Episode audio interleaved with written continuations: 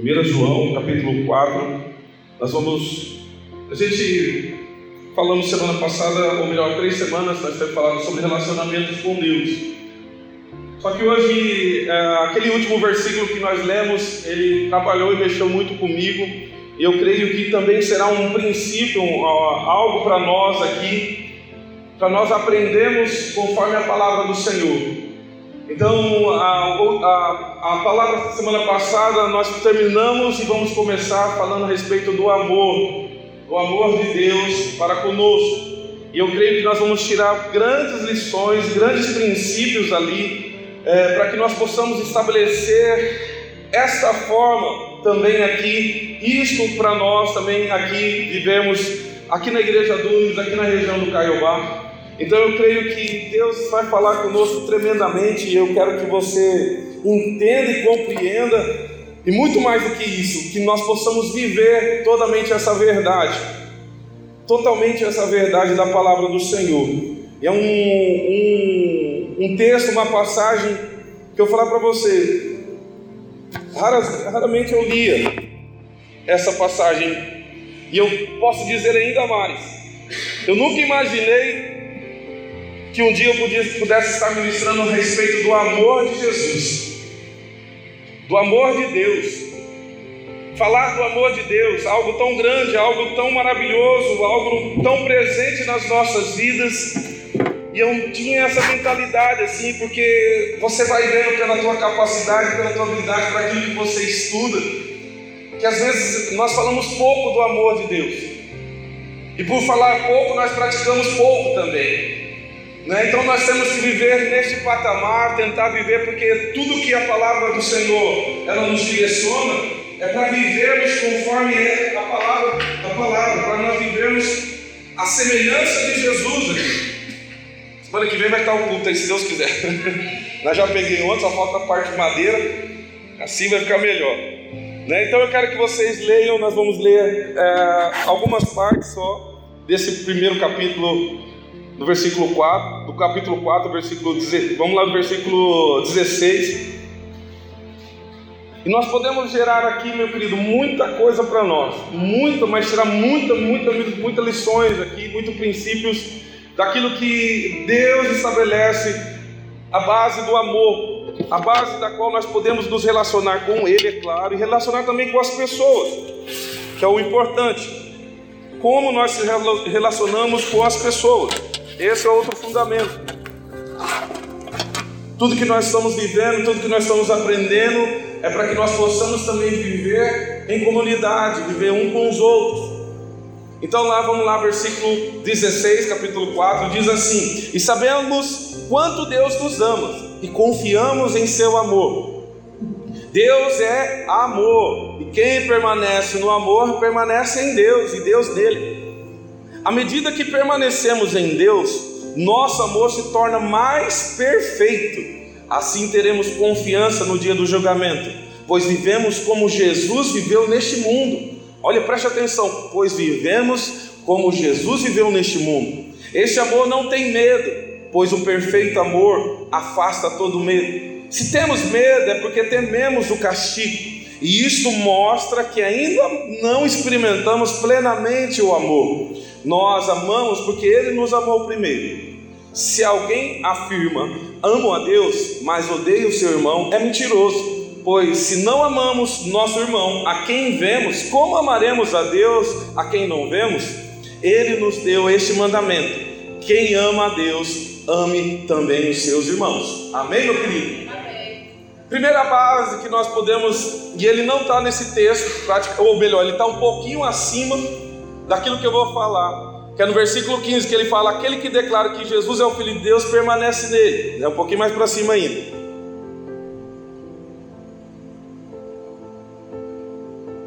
Cadê? Cadê? Versículo 10: É nisso que consiste o amor, não em que tenhamos amado a Deus, mas em quem Ele nos amou e enviou o Seu Filho como sacrifício para o perdão de nossos pecados. A base do amor de Deus não é o teu merecimento. A base do amor de Deus para comigo e com você é Jesus. É Jesus.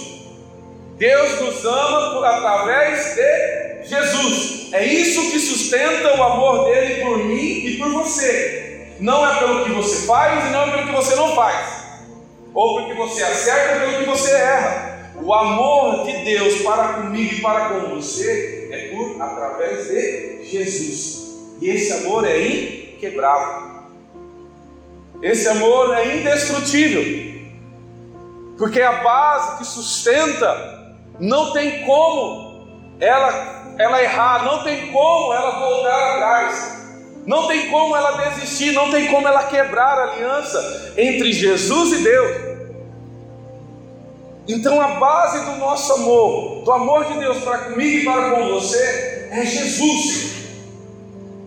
O problema é que nós, é, como humanos, claro, a gente faz as coisas para que nós sejamos amados.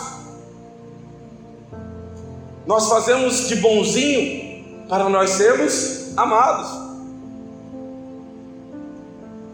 E isso com Deus não rola. Não rola.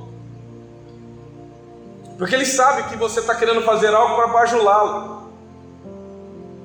Está fazendo algo para querer uma, uma segunda intenção, vamos dizer dessa forma. Porque nós aqui, como homens e mulheres, nós temos isso na nossa mente, que nós temos que fazer para merecer, para ter o amor recíproco. Mas a base do amor de Deus para mim e para com você é Jesus. Então o inimigo ele lança nas nossas vidas que quando você errou, quando você está distante, o amor de Deus não está não, não tá com você. Porque você não fez para merecer o amor do Pai, o amor de Deus. E o inimigo ele vem jogando esse julgamento, e nós também, nós julgamos também a nós mesmos. Puxa, essa semana eu não acertei, essa semana eu errei, essa semana eu pequei. Deus com certeza não está mais me amando. Deus não me ama mais. Ou eu larguei, desviei, fui para longe. Deus não me ama mais, eu não mereço estar lá.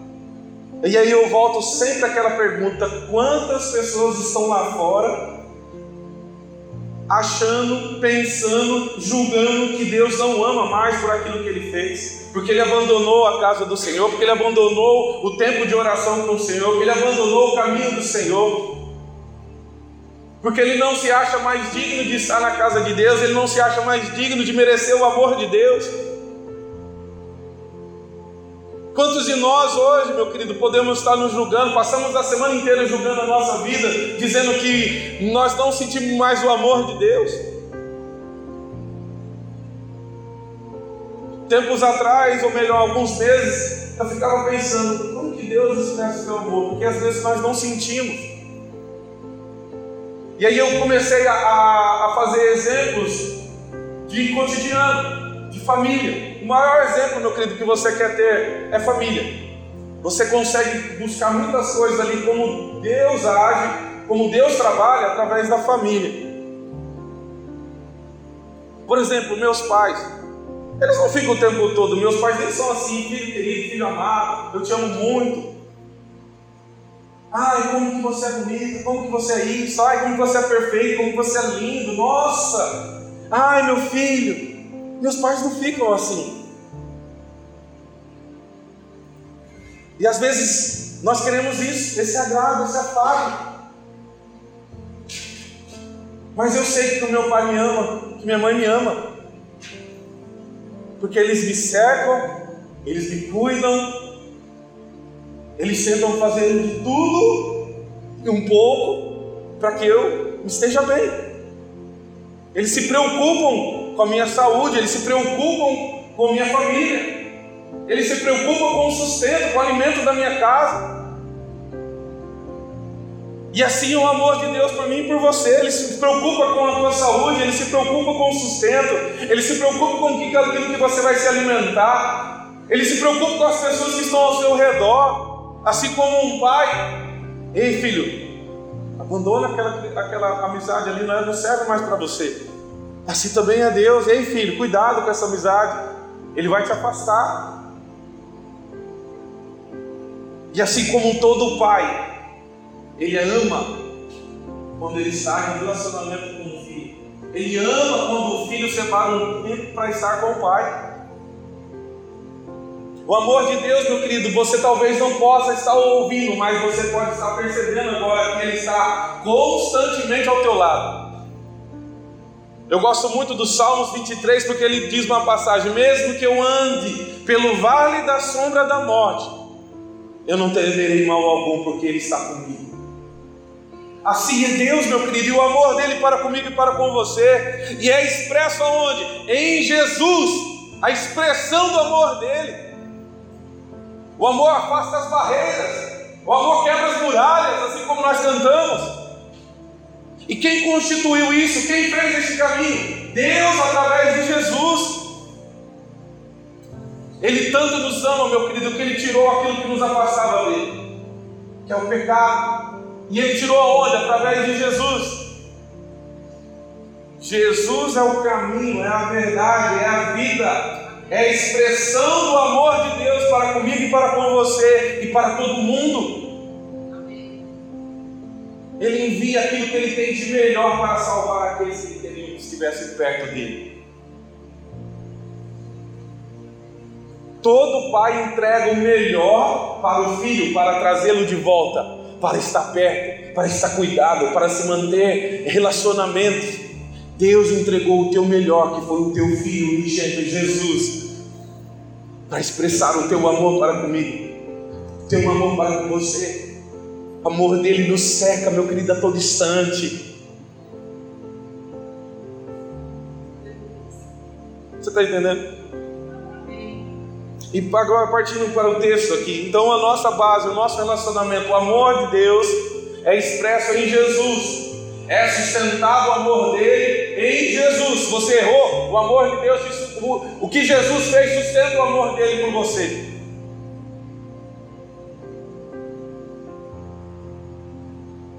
Jesus te ama todo o tempo, meu. Deus te ama todo o tempo. Como diz lá em Romanos, Deus não levou em consideração os nossos pecados, mas antes Ele entregou o teu filho para que fosse nosso, para que fosse redimido os nossos pecados, justificado, santificado, para que hoje os filhos estivessem na presença do Pai e o Pai expressando o teu amor dia após dia, com quê? Com saúde, com vida, com cuidado, com zelo, com preocupação, com sustento. Ei, meu querido, Deus te ama. Fala para o teu irmão, Deus te ama. Mais daquilo que você pode imaginar ou pensar. Mais daquilo que você possa imaginar ou pensar. Deus te ama. Aí eu começando a olhar, para, analisando para a passagem do filho pródigo. Pediu a tua parte da herança, gastou todo o teu bem, gastou todo o teu recurso, todo o seu dinheiro. Se perdeu, e qual foi o julgamento dele? Foi que até os trabalhadores da casa do meu pai têm muito mais do que eu. Eu vou lá, mas eu sei que o pensamento dele, eu sei que meu pai não vai me aceitar como, me aceitar como filho novamente. Mas eu vou lá para ser um trabalhador dele, porque eu vou ter muito mais do que eu tenho hoje. E o filho decide voltar.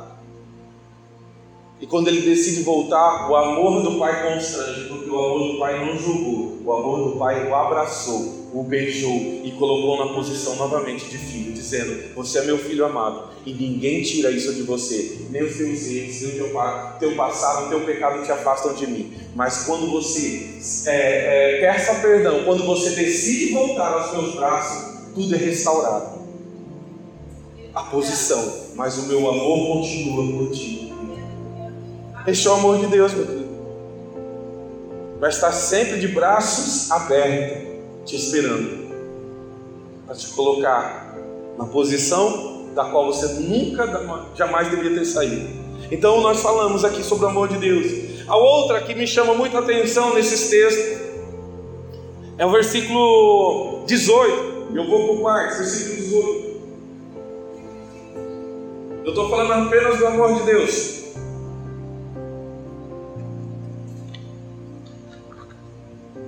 Esse amor não tem medo. Pois o perfeito amor afasta todo medo. Se temos medo, é porque tememos o castigo, e isso mostra que ainda não experimentamos plenamente o amor. Eu falei isso semana passada, e eu quero voltar a falar novamente disso: que o verdadeiro amor expulsa, joga fora, lança fora o medo. Nós se relacionamos com Deus em duas maneiras: ou com medo, ou pelo amor dele, ou com amor.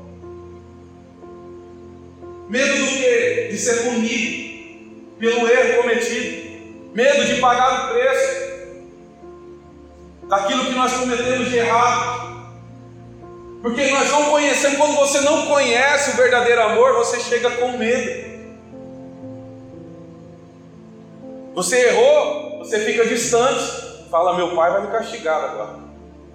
Meu pai vai me punir.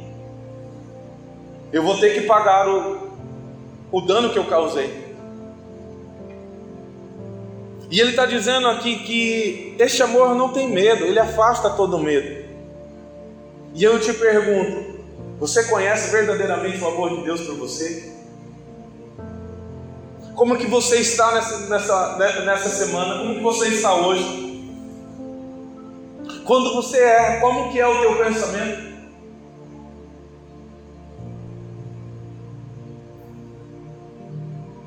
E esse aqui, ele está me trazendo assim, porque quando eu tenho medo, assim como Adão, quando ele errou, ele, ele fez o que? Ele se escondeu e ele disse: Eu tenho medo, porque eu descobri que eu estava nu.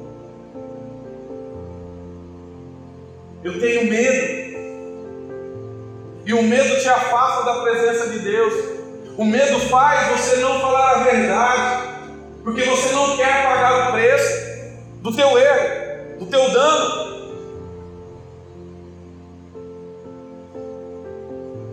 E o que mais me chama a atenção aqui é, é que ele fala assim: que o verdadeiro amor afasta todo medo, pois o perfeito amor afasta todo medo. E se temos medo é porque tememos o castigo.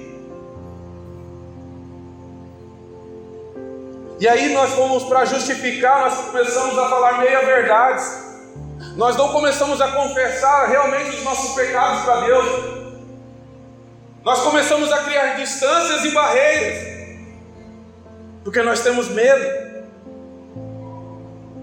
O ambiente para estar com Jesus, meu querido, é o amor, porque eu sei que o amor dele vai me constranger, o amor dele vai me aperfeiçoar, como está dizendo a palavra.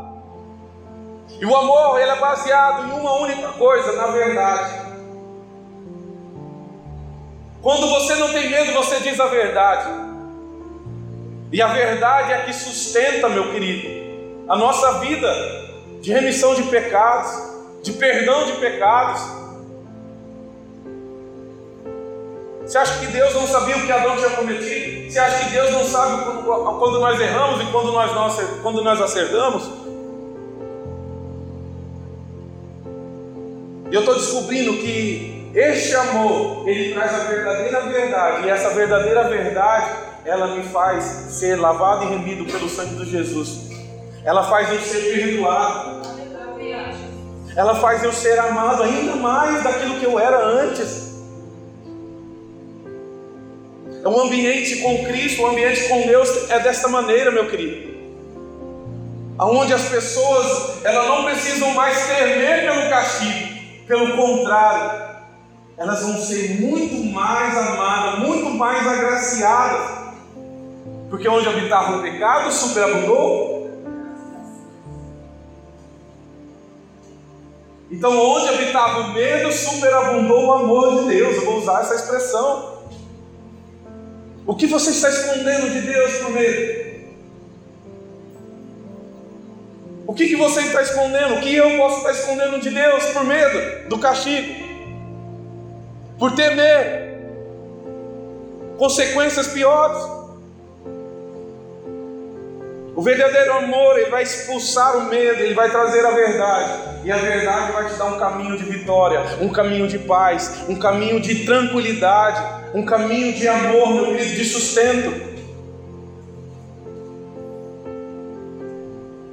E novamente eu vou usar uma, uma, uma algo bem comum nosso, algo bem comum nosso. Nós como pais, às vezes a gente cria ambientes de medo para o nosso filho. E os nossos filhos ficam sempre escondendo algo das nossas vidas. Porque eles têm medo da, daquilo que nós vamos fazer. Ele tem medo da repreensão, ele tem medo do castigo.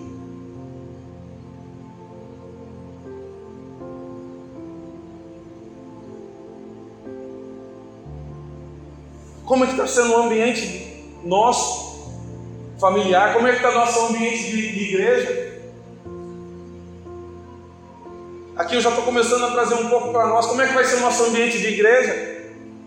Nosso ambiente de comunidade? O nosso ambiente de célula?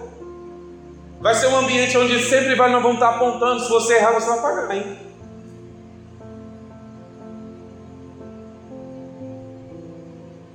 E aí as pessoas vão estar sempre vestindo uma capa de religiosidades, escondendo os teus erros para se mostrar perfeito. Escondendo os teus erros porque sabe que a partir do momento que ele mostrar, ele vai pagar, ele vai ser punido. E até em situações ele vai ser esculachado, vai ser exposto. Aonde nós criamos isso, meu querido? No ambiente religioso, onde todo mundo tem que ser perfeito, mas todo mundo veste uma capa, se reveste de alguma capa, e eu vou falar para você: viver com uma capa o tempo todo cansa, viver com uma máscara o tempo todo cansa, e afasta as pessoas, matam as pessoas, porque ela acha que ela tem que ser perfeita o tempo todo. Ela tem que se cuidar o tempo todo. Se ela vacilar, já era. Eu escutei essa frase e essa frase cabe muito nesse contexto que nós estamos aqui. As igrejas começaram a ser mais tribunais do que hospitais. As igrejas começaram a ser mais tribunais do que hospitais. Por quê, meu querido? É o ambiente do medo. E eu vou dizer para vocês: nós vamos ficar mantendo esse ambiente do medo aqui entre nós, para que as pessoas não tenham coragem de falar que errou, que está com dificuldades, que tem seu, seu, seus vícios, que tem alguma coisa. Lá em Tiago 5,16: confessai uns aos outros as vossas culpas para serem curados e perdoados. E tem muitas pessoas dentro da igreja que não são curadas e não se sentem perdoadas, por quê? Porque não tem um ambiente de confissão, não tem confiança no ambiente, não tem confiança nas pessoas, porque sente o medo, porque tem medo que vão pagar o preço, que vão ser condenados, tem no castigo. E não é esse ambiente que Deus cria com teus filhos. Não é esse ambiente que Deus quer se relacionar com teus filhos. O que Deus quer é expressar o teu amor na tua verdade, mesmo que a verdade às vezes você machucou, você errou, mas Deus quer a verdade, porque essa verdade vai trazer a cura, vai trazer o perdão, e assim também tem que ser no nosso meio, meu querido. Porque em Tiago 5,16 é bem claro: confessai uns aos outros serem curados. Orai um pelos outros.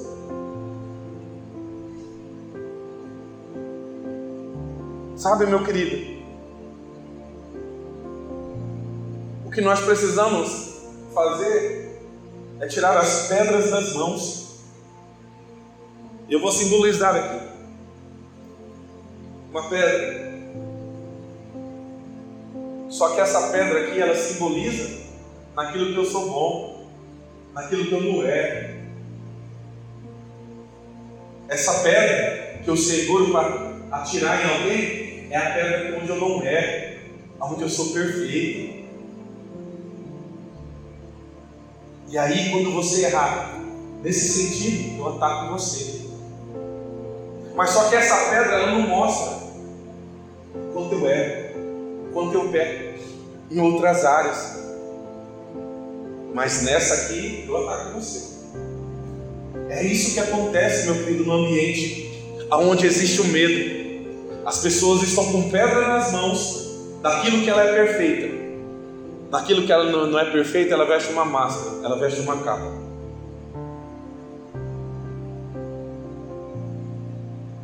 E aí nós atiramos a pedra no outro, mas sabendo que nós somos vacilantes, que nós temos falhas em outras áreas da vida.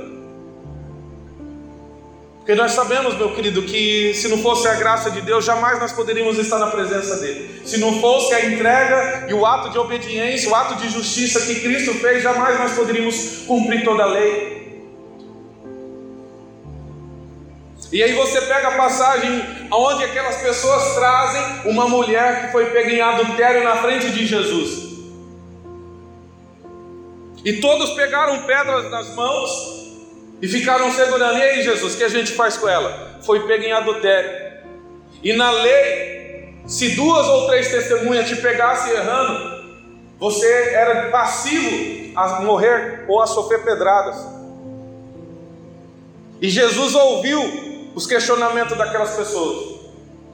O que, que nós fazemos, falaremos, o que nós faremos com ela, Jesus? E o que, que Jesus fez? Aquele que não tem pecado, que atira a primeira pedra. A pedra da perfeição, daquilo que eles eram perfeitos, estava na mão deles. Mas a pedra que era para atacar no falhas deles, no erro deles, não estava na mão Estava dentro da capa deles, da religiosidade deles. Um ano, do mais velho ao mais novo, foram largando as pedras. E aí eu te pergunto: aquele que não tem pecado, que atira a primeira pedra do teu irmão? Que ambiente nós vamos criar aqui? Pedra nas mãos?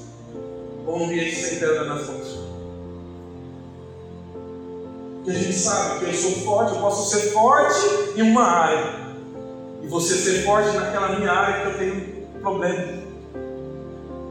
Mas eu sou forte naquela área que você tem problema.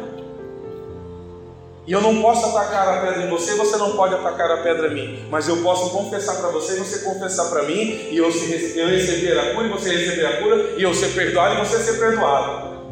Nós somos fortalecidos, meu querido, no ambiente de amor no ambiente verdadeiro.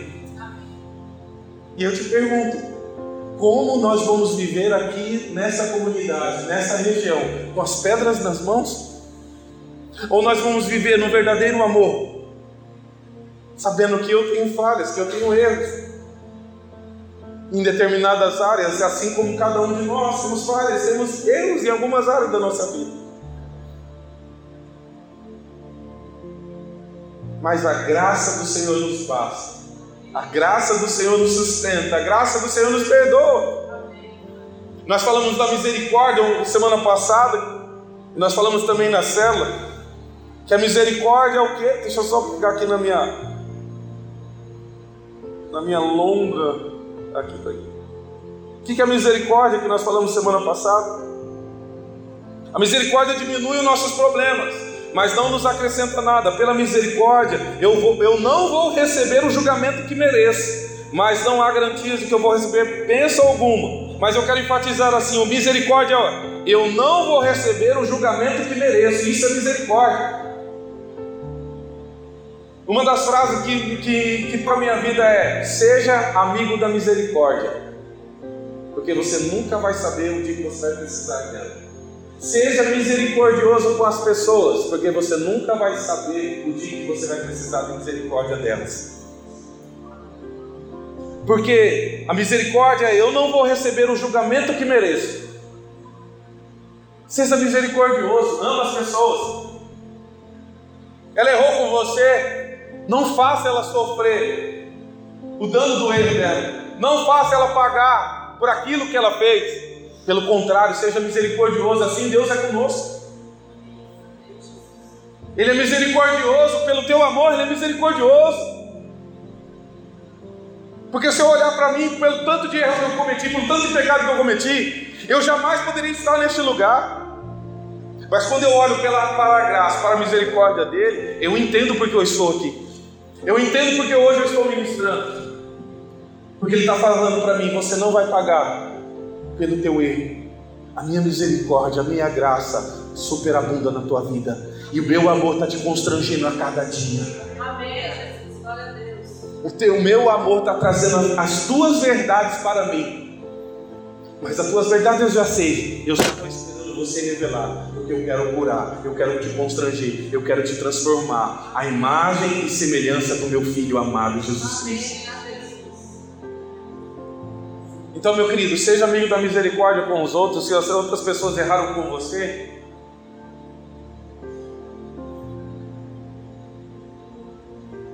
sabe? É, eu vou, eu vou, vou pulando, eu vou conforme Deus está falando, como Deus está ministrando.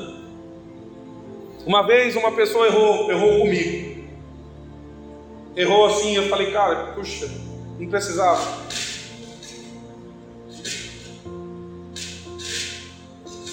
E isso, isso que eu vou falar vai ser para você também, porque eu sei que não acontece só comigo.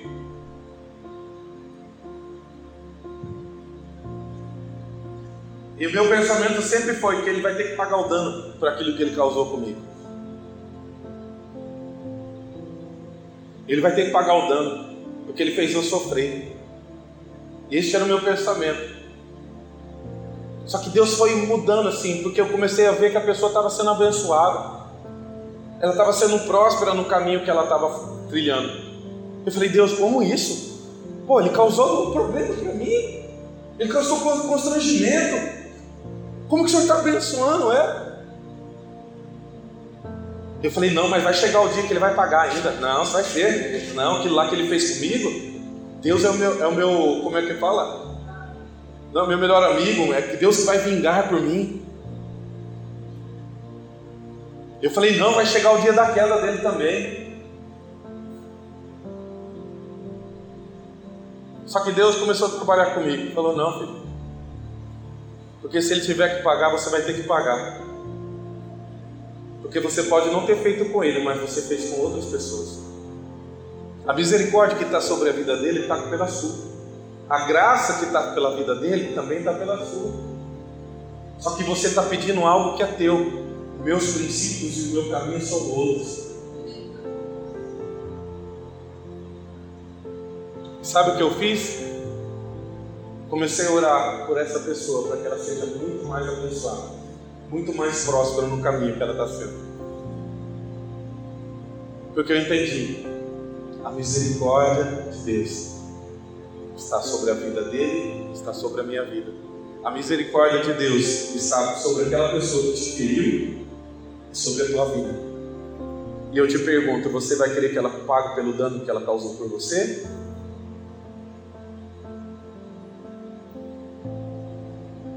A pedra está na tua mão. Mas sabe que aquilo que você quer, você vai também pagar.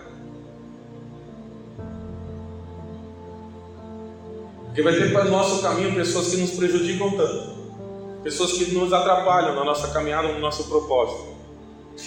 E eu vou falar para você: gera o perdão, dê o perdão a essa pessoa. Constrange ela na misericórdia. E eu vou muito mais além. Constrange ela na graça.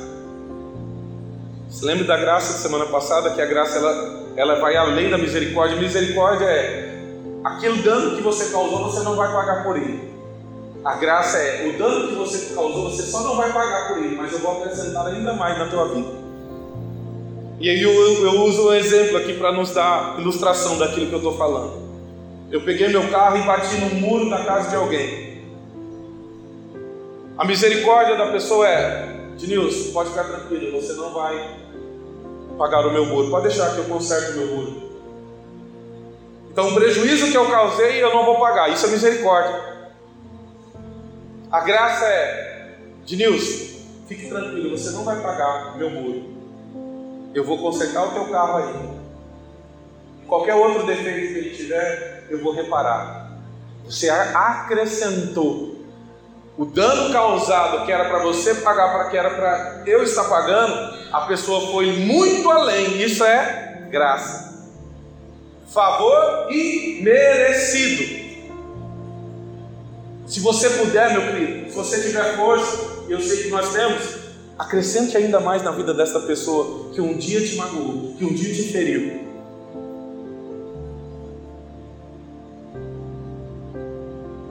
Por quê? E por que, Deus? Porque Deus é assim comigo e com você. E aí nós vamos aqui para uma outra parte.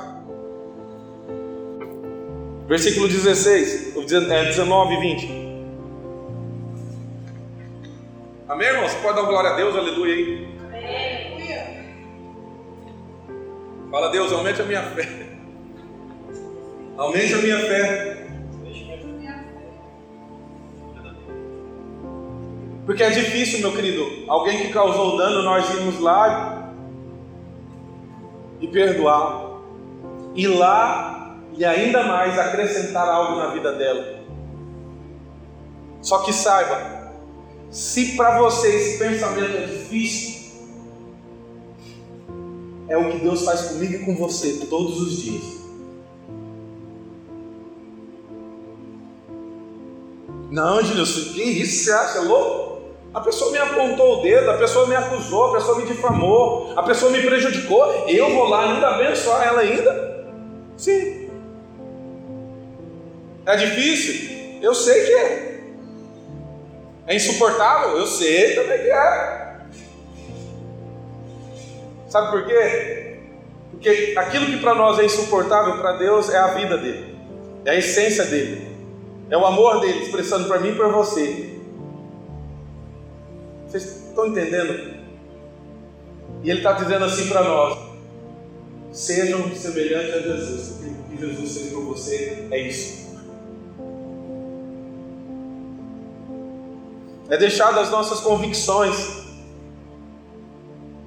É deixar, meu querido, às vezes, é, as nossas. É, que eu posso dizer?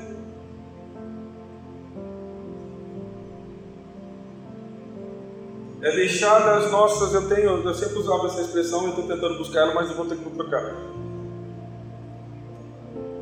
É deixar de, de achar que está certo.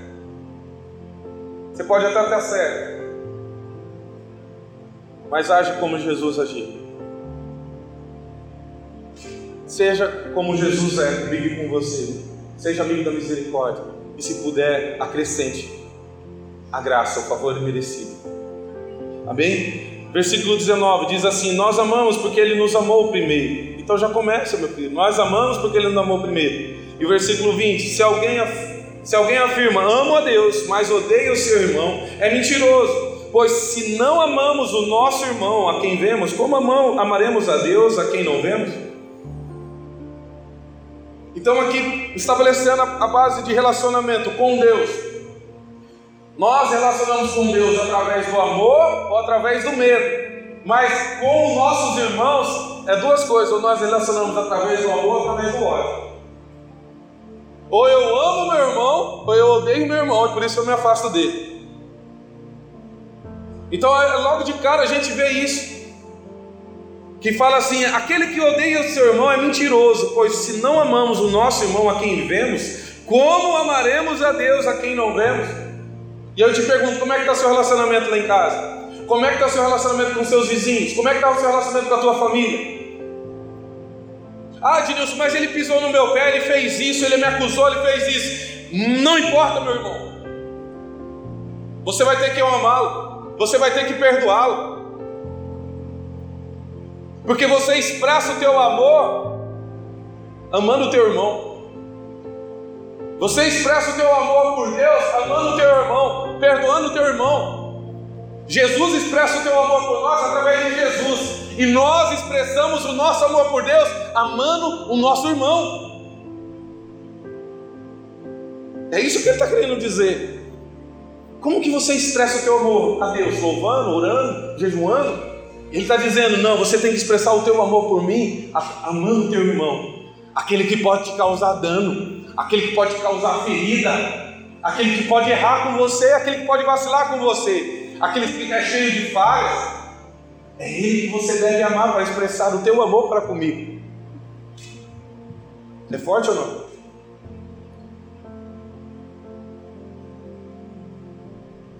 Cri, cri. É. Ame ao teu irmão, independente da circunstância, independente da razão sua, independente daquilo que fez. Eu sei, meu querido, eu estou falando algo aqui. Tem coisas que as pessoas fazem com a gente que machuca mesmo. Mas eu posso dizer algo: o quanto imediato você for de ir lá entregar o perdão para ela, melhor para você. Quanto mais ágil, quanto melhor, mais rápido você for, ir lá entregar o perdão para ela, melhor é para você. Porque você não vai sofrer, você não vai dormir com aquela pessoa no seu travesseiro, você não vai acordar com aquela pessoa no seu travesseiro, e você vai estar expressando o teu amor para com Deus. Nessa caminhada, meu querido, nós vamos ter isso. Pessoas nos ferindo, pessoas nos decepcionando, pessoas nos magoando. Mas eu quero revelar a Deus, eu quero revelar o meu amor a Deus, perdoando, amando, tendo misericórdia, acrescentando, se for possível, a graça, o favor imerecido. A Bíblia nos fala, meu querido, para nós orarmos para os nossos inimigos. E eu falo para você, você tem orado pelos teus inimigos? Você tem orado por aqueles que perseguem, por aqueles que te caluniam, por aqueles que mentem sobre o teu respeito. Quer ver? Vamos lá, Romanos 13.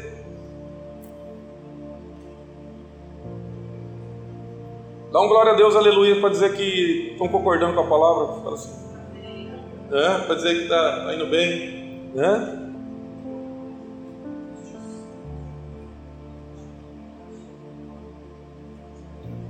Romanos 13, versículo 8. Também tem outra passagem ali, eu vou achar depois.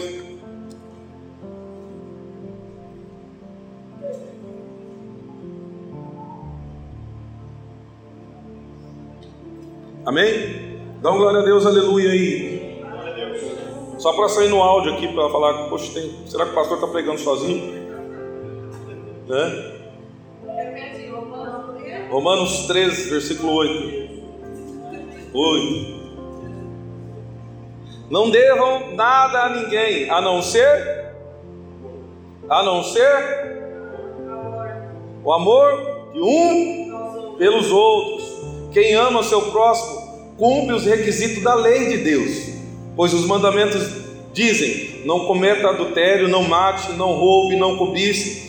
Esses e outros mandamentos semelhantes se resumem num só: ame o seu próximo como a si mesmo. O amor não faz o mal ao próximo, portanto, o amor cumpre todas as exigências da lei. O amor não causa dano, o amor suporta. O amor é benigno, o amor é paciente, o amor é bondoso. E ele está dizendo: você cumpre os dois mandamentos, ama a Deus de todo o teu coração, de toda a tua alma, de todo o teu entendimento, e ama o teu próximo. Ele está dizendo que quando você deve somente o amor, você está cumprindo os dois mandamentos que Jesus colocou para nós: amar a Deus acima de todas as coisas e amar ao próximo como a ti mesmo, ou amar ao próximo como Jesus nos amou. Ei, eu vou falar algo aqui. Se você tem algo com alguma pessoa que você tem que resolver, eu vou falar para você: resolva hoje, se possível. Resolva hoje, se possível. Tenha sua vida transformada pelo poder do perdão, pelo poder da misericórdia. Resolva hoje se você tem algum problema com alguém. Porque vai mostrar para outra pessoa que você está mudando, mudando o que? A imagem e semelhança de Jesus. Você pode até estar certo nessa situação, mas vai lá, meu querido, peça perdão, vai lá e peça desculpa, vai lá, ei, quero me reconciliar com você, quero estar de bem com você, não quero mais desviar caminho, não quero mais desviar olhar, mas sim, eu quero estar perto, quero mostrar para você o Deus que eu sirvo, o Jesus que eu amo. Então, meu querido, vamos lá resolver as nossas situações pendentes dessa semana. Não deixa mais pendente. E perdão não é sentimento, perdão é decisão. Ah, mas eu não estou sentindo, Ednilson. Precisa você sentir, cumpre a palavra. Obedeça a palavra. Não deva nada a ninguém a não ser um amor um pelos outros. Não deva nada a ninguém, meu querido. Cumpra a palavra. Volta aí Romanos 12, versículo 18. Romanos 12.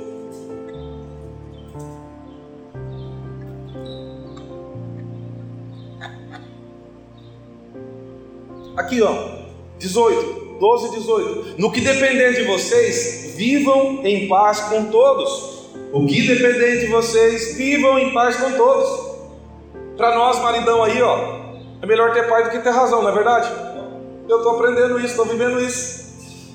Melhor ter paz do que ter razão. Vocês estão rindo que é verdade, vocês sabem disso. Pega essa, José Roberto. É? Na hora que você casar, filhão, não queira ter razão, não. Melhor de tudo é a paz, você não tem ideia. A paz você dorme tranquilo, você acorda tranquilo, você trabalha tranquilo. Agora vai trabalhar perturbado, vai dormir perturbado. Rapaz, vai continuando a palavra aqui. Melhor ter a paz do que ter razão.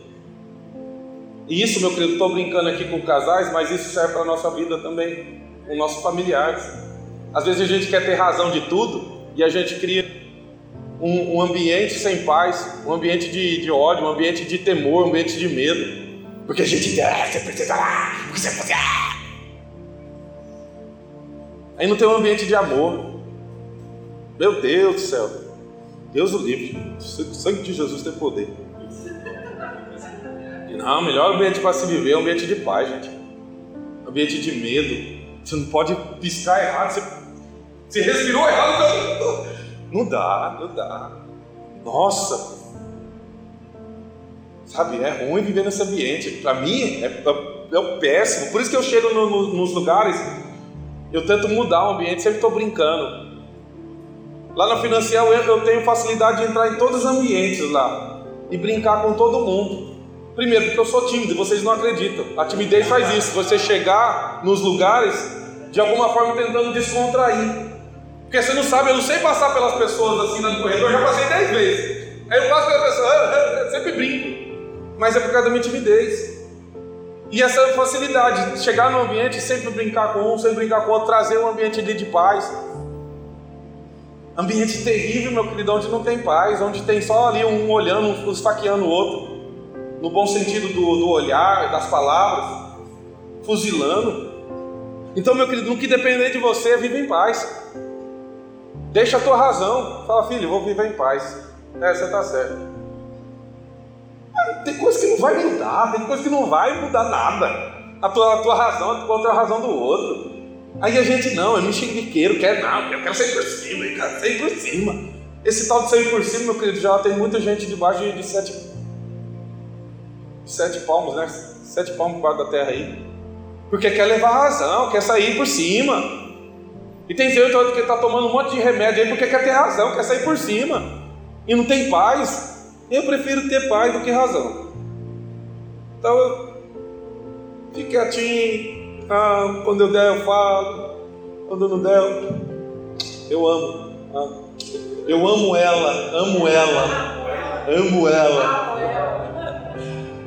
Nós que depender de nós, vivem em paz. Agora vamos lá. Amados, nunca se vinguem, nunca se vinguem. Deixe que a ira de Deus se encarregue disso, pois assim diz a Escritura: a vingança cabe, cabe, a mim, eu lhes darei o troco, diz o Senhor. Pelo contrário, se seu inimigo estiver com fome, olha lá, ó, graça, olha aqui, ó, graça abundante. Se seu inimigo estiver com fome, dá-lhe de comer. Se estiver com sede, dá-lhe de beber. Ao fazer isso, amontoará brasas vivas sobre a cabeça dele. Olha, sobre a cabeça de quem? Dele não deixe que o mal os vença, mas vença o mal praticando o bem. Eita, graça de Deus. E isso, meu querido, que eu estou falando hoje, ele serve para nós, no nosso contexto aqui de igreja. E eu estou gostando muito, sabe do que? Eu, quando nós começamos a conversar com o pastor de reabrir a, a igreja, eu sempre falei para o pastor, pastor, eu preciso de dois meses. Ele falou, por quê? Porque eu quero passar a visão que Deus está me dando, o conceito que Deus está me entregando de igreja. E a gente não teve isso. E aí, tanto que eu fazia reunião nas terças, né? A reunião na terça está sendo uma benção, tá? Se você quiser participar. Só essa terça que não vai ter, porque nós vamos estar segunda, quarta sexta, quinta e sexta com o negócio do AA. Essa semana começa o grupo do AA aqui na, na igreja. Então, o que, que eu estava falando? Já nem lembro. Hã? Ah, da visão e do conceito. E eu estou entendendo que a visão e o conceito da igreja ela está sendo gerada nas ministrações. E isso está alcançando a todos. Então tem um, um, um, mês e pouco, um mês e pouquinho, eu estou gravando as mensagens, estou colocando lá no podcast, lá no Spotify, para que você possa ouvir. Lá no, no nosso Instagram, eu abri um, uma paginazinha colocando princípios. Lá, aquele nosso princípio, para nunca esquecer. Então esse também ele é base para nós aqui do nosso conceito, da nossa visão de igreja. Que nós temos que criar esse ambiente de amor, esse ambiente onde um pode ter a confiança de, oh, eu perquei essa semana. Então, irmão, vamos orar aqui. Eu já cheguei, meu querido, de confissão de chorar junto com a pessoa.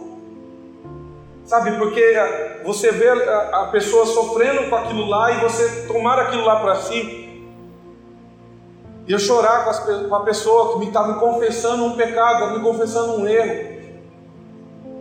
E aí nós vamos ficar sempre apontando, nós sempre vamos ficar com as pedras nas mãos. Não, meu querido. Esteja o amor na tua mão. Esteja compreensão. E aqui nós estamos vendo, se seu inimigo estiver com fome dele de comer, que ele está dizendo, acrescente na vida dele. Não seja somente misericordioso, não deixando ele pagar pelo dano, mas pelo contrário, ou melhor, melhor ainda, além de ele não pagar pelo dano, você ainda acrescenta algo na vida dele. De comer e de beber, ele está dizendo aqui, ou de outras coisas, das necessidades dele.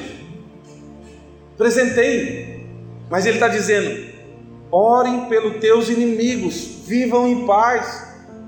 Não deixe que o mal os vença, mas vence o mal praticando o bem. Qual o ambiente que nós vamos criar aqui dentro da igreja? Qual que é o ambiente que nós vamos gerar lá nas nossas reuniões de células? Qual que é o ambiente que nós vamos gerar aqui no, no, grupo de alcoólicos anônimos? Esse ambiente, meu querido, do amor, aonde a outra pessoa possa vir e confessar teus erros, confessar as suas lutas. A outra palavra que nós vamos voltar lá em, em, em 1 João, vamos lá em 1 João de novo e eu termino com ela para dar o horário aqui. Semana que vem a gente pode continuar também, não tem problema nenhum.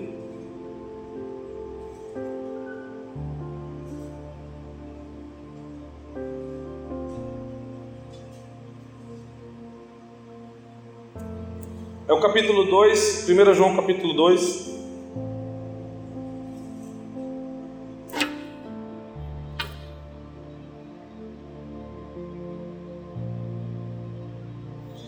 Eu vou ler tudinho ele. Diz assim, 1 João capítulo 3, versículo 11. Esta é a mensagem que vocês ouviram desde o princípio, que amemos uns aos outros, não sejamos como Caim, que pertencia ao maligno e assassinou o seu irmão.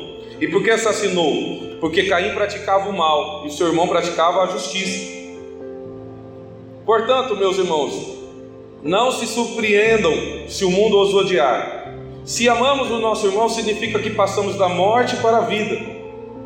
Mas quem não ama, continua morto. Quem ama, quem odeia o seu irmão já é assassino. E vocês sabem que nenhum assassino tem dentro de si a vida eterna. Olha o que ele está dizendo aqui.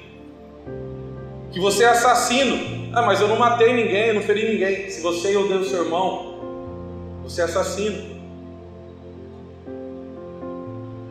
Mas ele está vivo, mas você assassinou ele.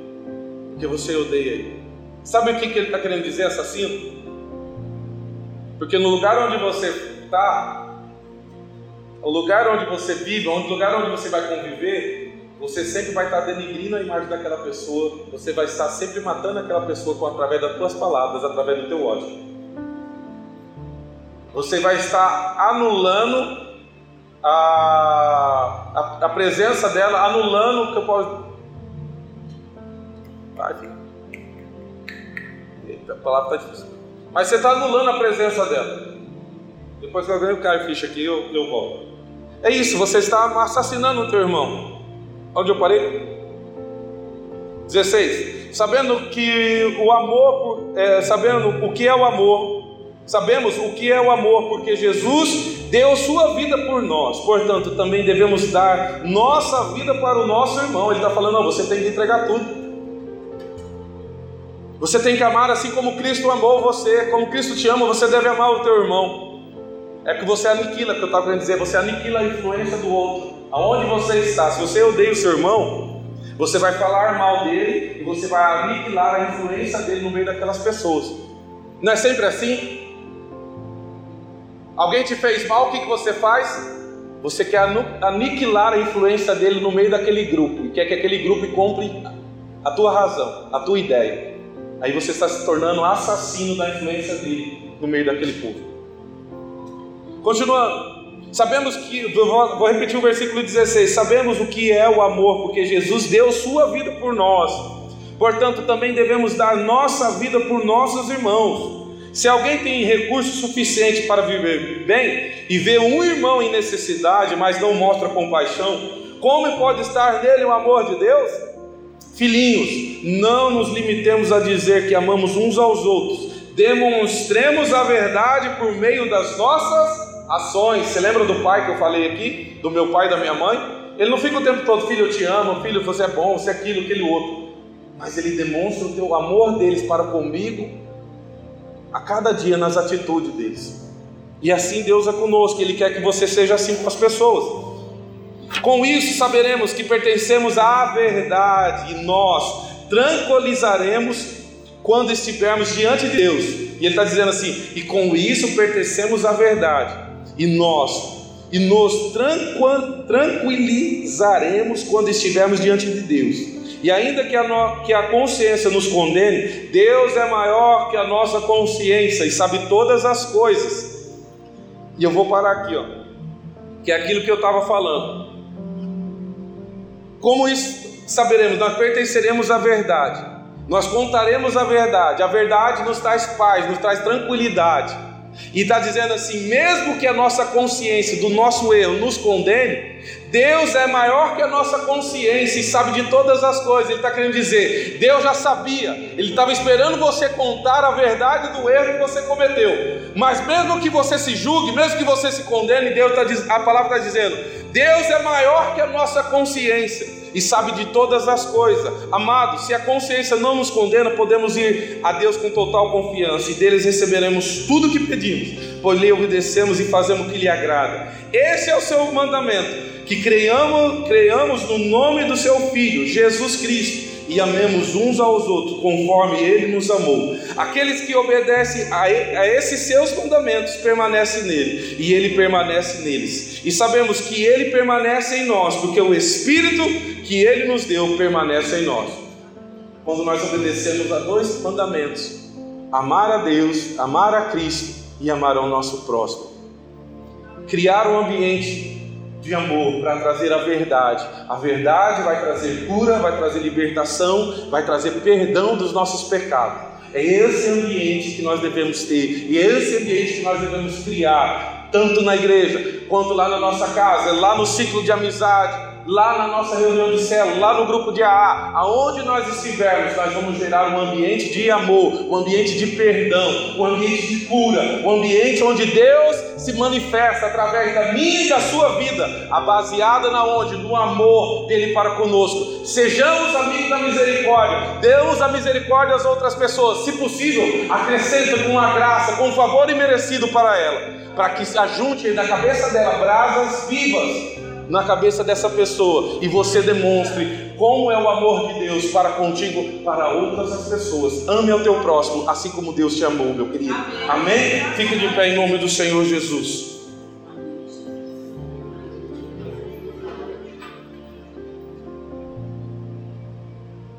E eu deixo esse recado. Eu deixo esse recado. Se você, meu querido, tem alguma coisa para consertar com uma pessoa, vai lá, conserta. Ah, Edilson, você tem razão. Se desfaz da razão, meu querido. Fui eu que errei. Seja humilde e reconheça. Vai lá, peça perdão. Porque o que Cristo está querendo gerar na minha e na sua vida é amor. O que Cristo quer, quer gerar na minha e na sua vida é aperfeiçoar as nossas vidas para ser a imagem e semelhança de Cristo.